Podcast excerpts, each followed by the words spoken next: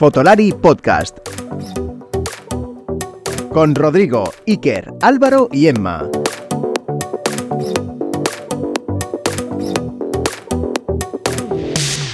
Bienvenidos amigos de Fotolari a este nuevo episodio del podcast. Un episodio de esos cortitos, ya sabéis, no es un episodio de entrevistas ni nada parecido.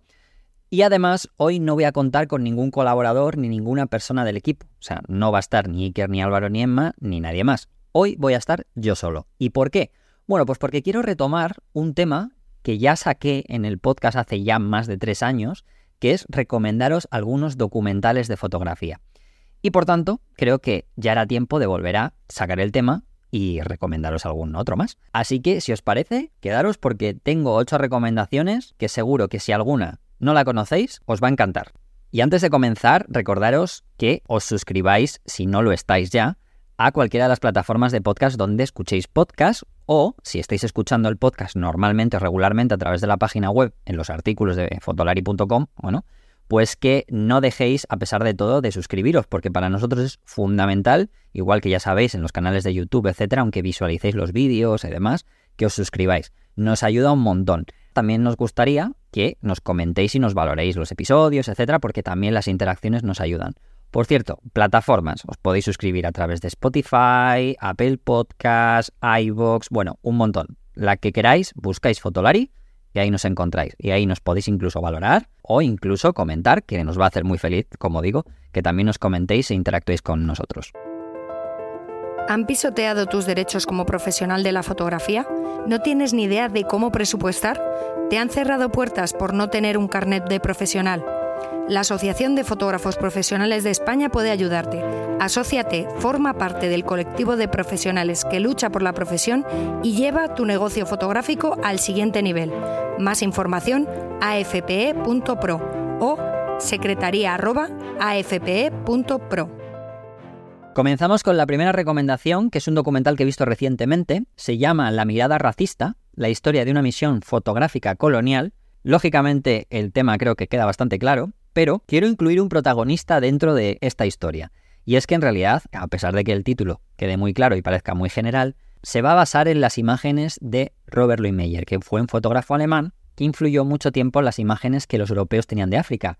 Y es que en sus viajes entre 1907 y 1909 fotografió las colonias alemanas, pero con una, digamos, variedad o una novedad en estas fotografías. Y es que fueron las primeras fotografías de colonias en color. Por lo tanto, sentó las bases de la iconografía racista, o lo que a día de hoy entendemos cuando vemos fotografías de eh, ciertos europeos que van a África, y ya sabéis, ¿no? Todo muy amistoso, todo muy amigable. Bueno, pues con las fotografías que realizó, que fueron en colonias alemanas, ya digo, de Togo, Camerún, o lo que serían a día de hoy, me refiero a esos países, por ejemplo Namibia también, etc.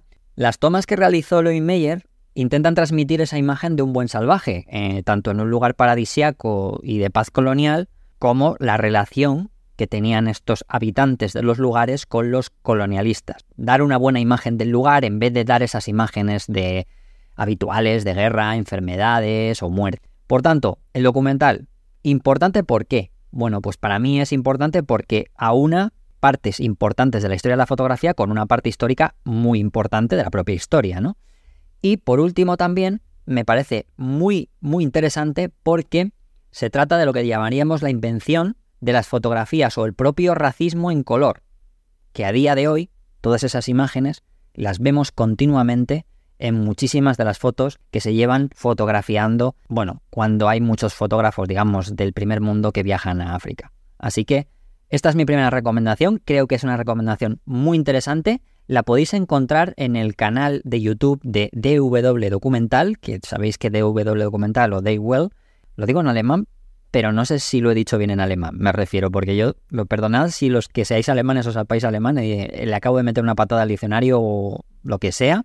Como digo, lo podéis encontrar en este canal de YouTube, en el que podréis encontrar muchísimos documentales aparte de esto, ¿vale? Incluso luego recomendaré otro. Dejo el link pues debajo en el cajón y lo, también lo tendréis el link en la descripción del episodio en la página web. Como segunda recomendación, me voy a quedar en España para hacer un homenaje a una de las grandes figuras de la fotografía en España, que no es ni más ni menos que Ramón Massats. Y dentro de la serie de imprescindibles de Radio Televisión Española se ha estrenado hace poco el documental El Ojo Irónico, Ramón Massats. Bueno, está claro que de qué va a ir el documental. Va de la vida y trayectoria de este fotógrafo que fue, bueno, y sigue siendo, porque sigue estando entre nosotros, gracias a Dios, un gran maestro de la fotografía en nuestro país. A ver, a mí una de las cosas que me gusta cuando comienza este documental, ya que empieza con sonidos de disparadores de cámaras analógicas, o sea, los típicos esos sonidos de toda la vida que se habían perdido, pero desde hace no demasiado ha comenzado de nuevo a estar de moda la fotografía analógica. Por tanto, incluso hay gente joven que cuando comience a escuchar el documental,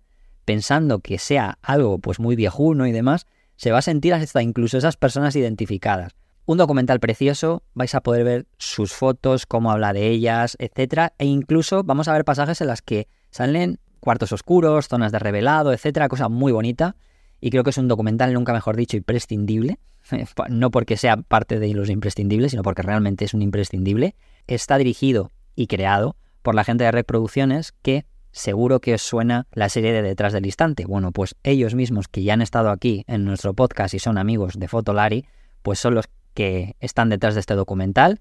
Han estado con Ramón Massad varias veces. De hecho, en Formentera Fotográfica, la última vez que hubo Formentera Fotográfica, y que Álvaro estuvieron allí, incluso estaba la gente de reproducciones con, con Ramón Massad grabando algo, me parece, para el documental. Un documental súper recomendable y como digo lo podéis encontrar en la página web de RTVE en la sección de imprescindibles.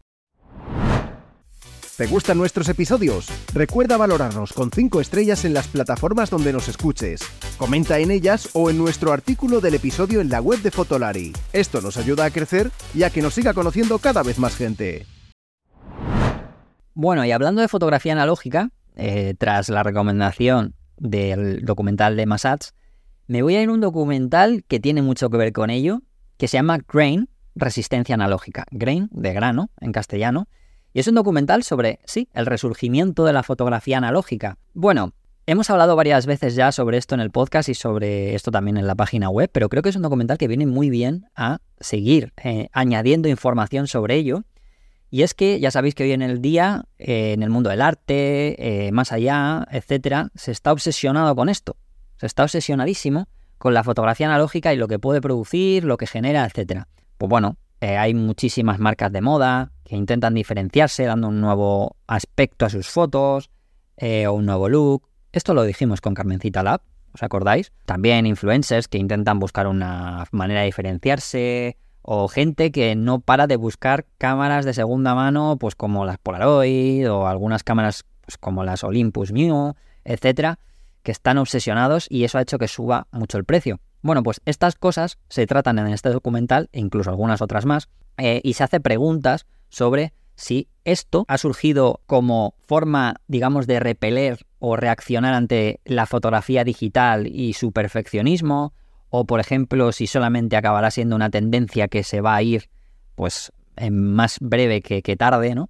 Así que creo que es un documental que está bien para seguir complementando, pero que a mí reconozco que me falta algo, ¿no? Me ha faltado un poquito más. Creo que, bueno, podían haber contado con algún experto más, etcétera, pero bueno, la verdad es que es un documental bastante bien construido y creo que os va a gustar a todos los que estéis muy interesados en este resurgimiento de la fotografía analógica. Así que ahí va esta recomendación, que por cierto la podéis eh, ver en Filming. Y sin dejar la plataforma Filming, porque este documental que os voy a recomendar ahora también está en la plataforma, me voy a este documental de Revelando a Mudbridge. Este documental me parece una fantasía. Este sí que no podéis dejar de verlo si podéis tener la opción de, bueno, de tener la plataforma o de coger la plataforma aunque sea en algún momento.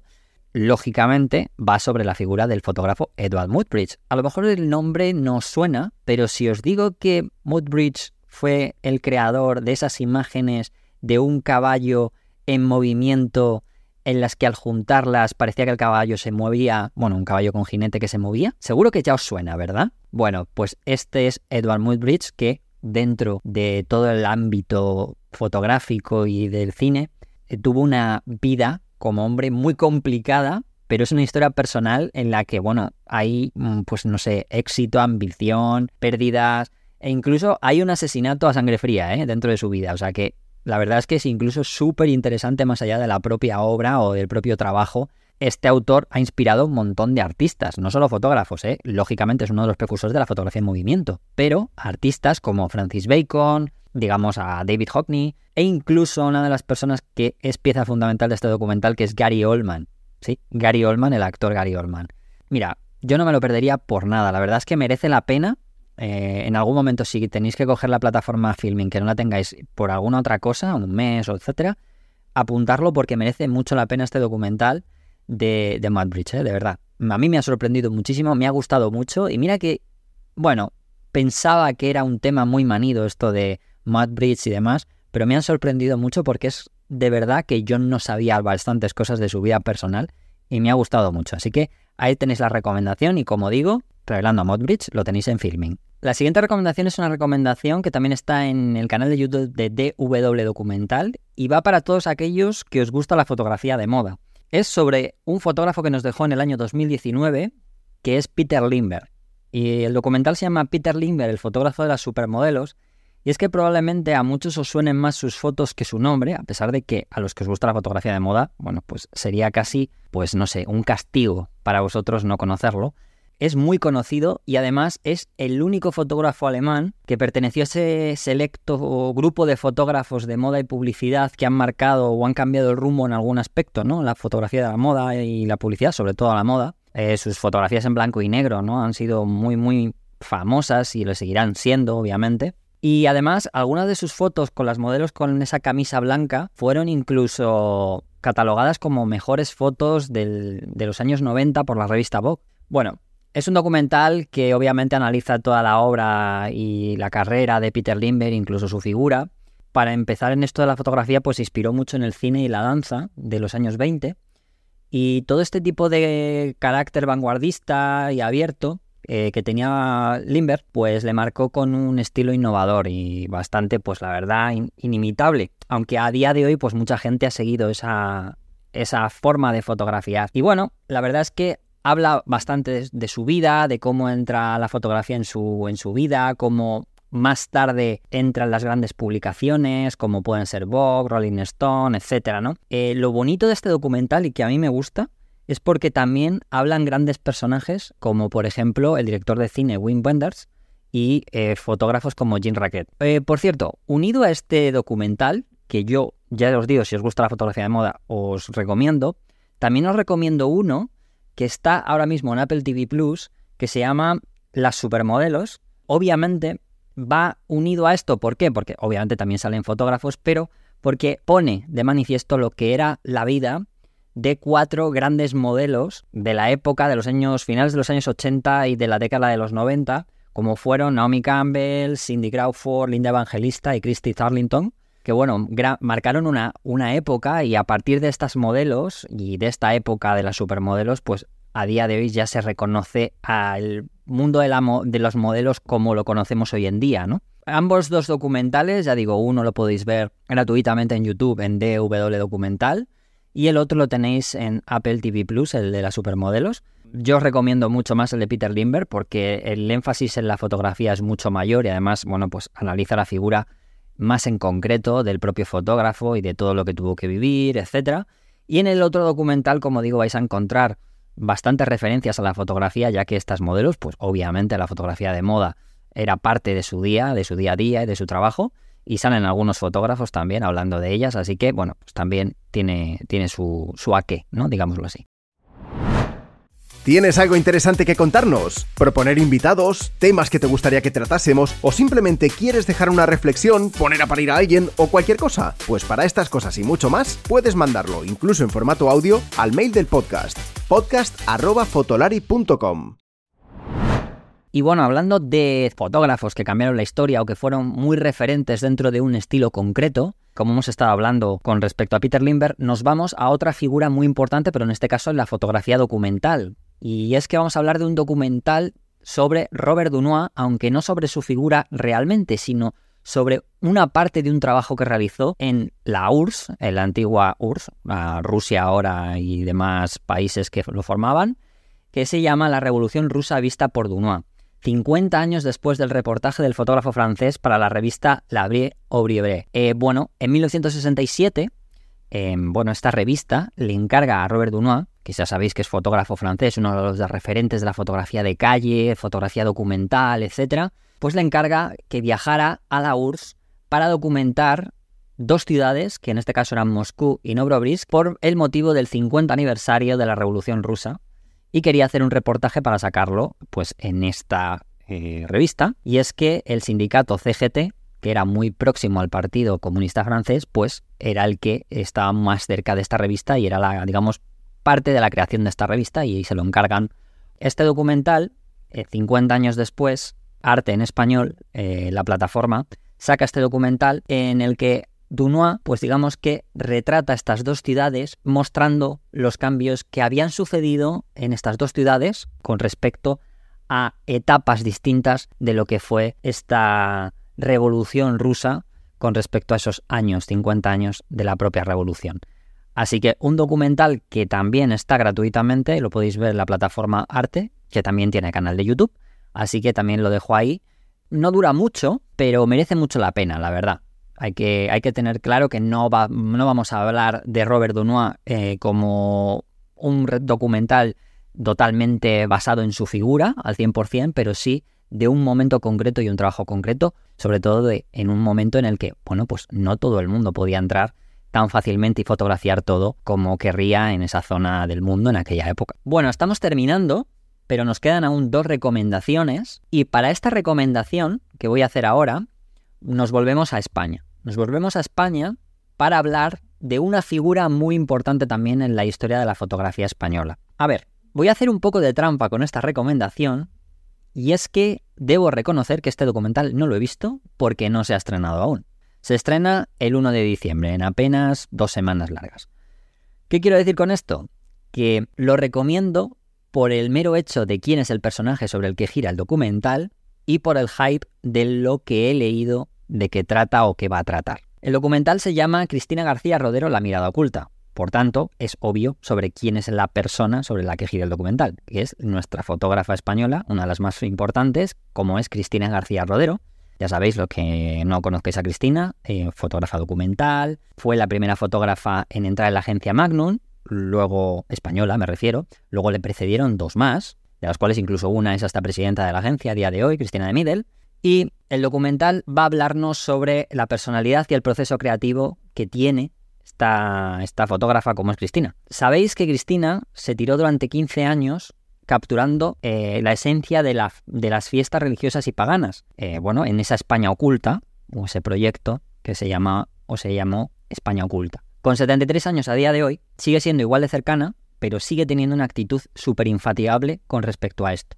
Así que se sigue autofinanciando ¿vale? sus proyectos que son a largo plazo y documentando cómo se celebra pues, la vida, el amor e incluso la muerte alrededor del mundo. Esta película documental está dirigida por Carlota Nelson que ya como digo se va a estrenar el día 1 de diciembre en cines. Y bueno, la verdad es que según la directora, el documental dice que nos va a sorprender a quienes no conozcamos en persona a ella y que también es un testimonio de empoderamiento de una mujer que mucho antes de que este término se pusiera de moda, ya estaba marcando un camino, probablemente sin pretenderlo, que iba a inspirar a generaciones de mujeres futuras, no solo en el ámbito artístico, sino en cualquier campo y cualquier actividad.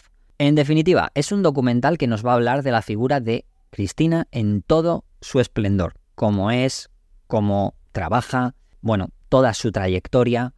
Así que no os puedo decir mucho más porque apenas lo he visto, eh, más que el tráiler, me refiero, no he visto el documental, solo he visto el tráiler, pero tiene muy buena pinta, así que también os voy a dejar el tráiler para que le echéis un ojo y, bueno, como digo, si por casualidad yo lo veo y no me gusta, entonaré el mea culpa y bueno, y si vosotros no os gusta después de verlo, pues me venís aquí y me lo decís. Me he permitido esta licencia solamente pues por ver quién era y por ver de qué iba el documental, así que espero que os guste. Llegamos a la última recomendación y para mí esta es la recomendación estrella de la corona. Y cuando digo esto es porque digamos que dentro de estas ocho para mí es la mejor, no digo que las otras no lo sean, bueno, permitiéndome esa licencia con respecto al documental que dije de Cristina García Rodero, que espero eh, pueda permanecer ahí como buena recomendación. Quiero creerlo. Pero bueno, más allá de esto, este para mí es el mejor de los ocho, Probablemente en cuanto os diga el nombre, algunos ya lo reconoceréis, este documental, y es La belleza y el dolor. Así se llama y se titula este documental. Es uno de los documentales más premiados del año 2022. De hecho, fue nominado al Oscar, no ganó, pero fue uno de los nominados a los Oscars de 2022. Y está dirigido por una de las mejores documentalistas que hay, que es Laura Potras, que fue ganadora del Oscar por el documental Citizen Four. Bueno, me diréis, ¿y por qué es importante con la fotografía como protagonista? Bueno, pues porque hace una mezcla de la fotografía junto con asuntos y temas sociales.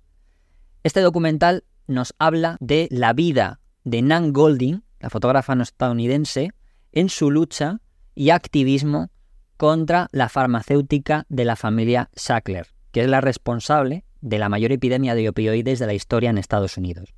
Bueno, Nan Golding, para los que no os suene o no la conozcáis, y diga yo que porque es muy importante, bueno, pues es una de las fotógrafas vivas más importantes que hay ahora mismo en Estados Unidos y es una de las artistas fundamentales de la contracultura neoyorquina y estadounidense.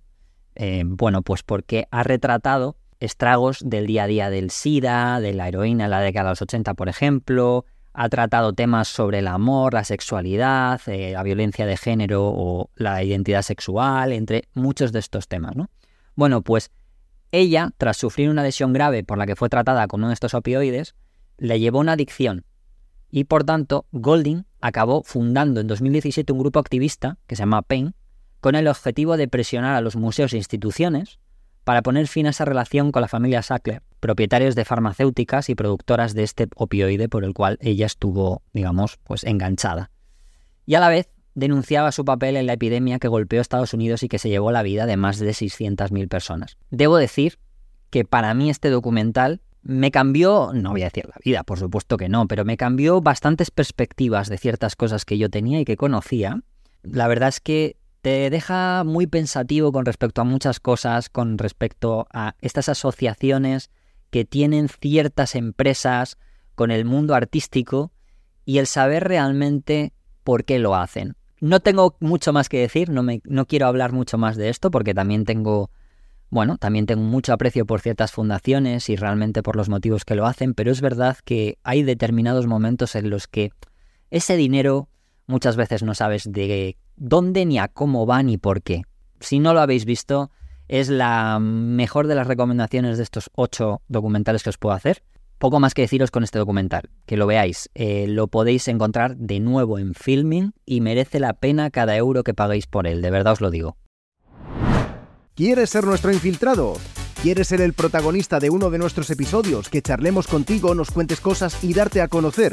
Envíanos un mail a podcast.fotolari.com poniendo en el asunto infiltrado.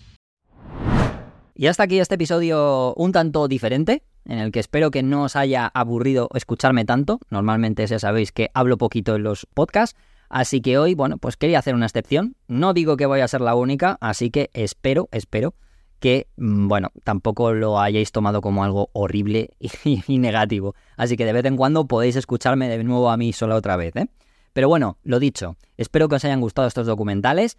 Por supuesto, dejar vuestros comentarios sobre qué os han parecido, si los habéis visto, si recomendaríais otros a otras personas, eh, pues yo qué sé, si os merece la pena o no pagar por ellos, o qué pensáis de los propios autores de estos documentales que os he dicho, o temas parecidos o que vengan a coalición. Dicho esto, os emplazo para dentro de. para el siguiente episodio y poco más. Recordaros nuevamente, como decía, que os suscribáis, que nos sigáis, que nos valoréis y que lo paséis muy bien. Hasta la próxima, chicos. Fotolari Podcast. Con Rodrigo, Iker, Álvaro y Emma.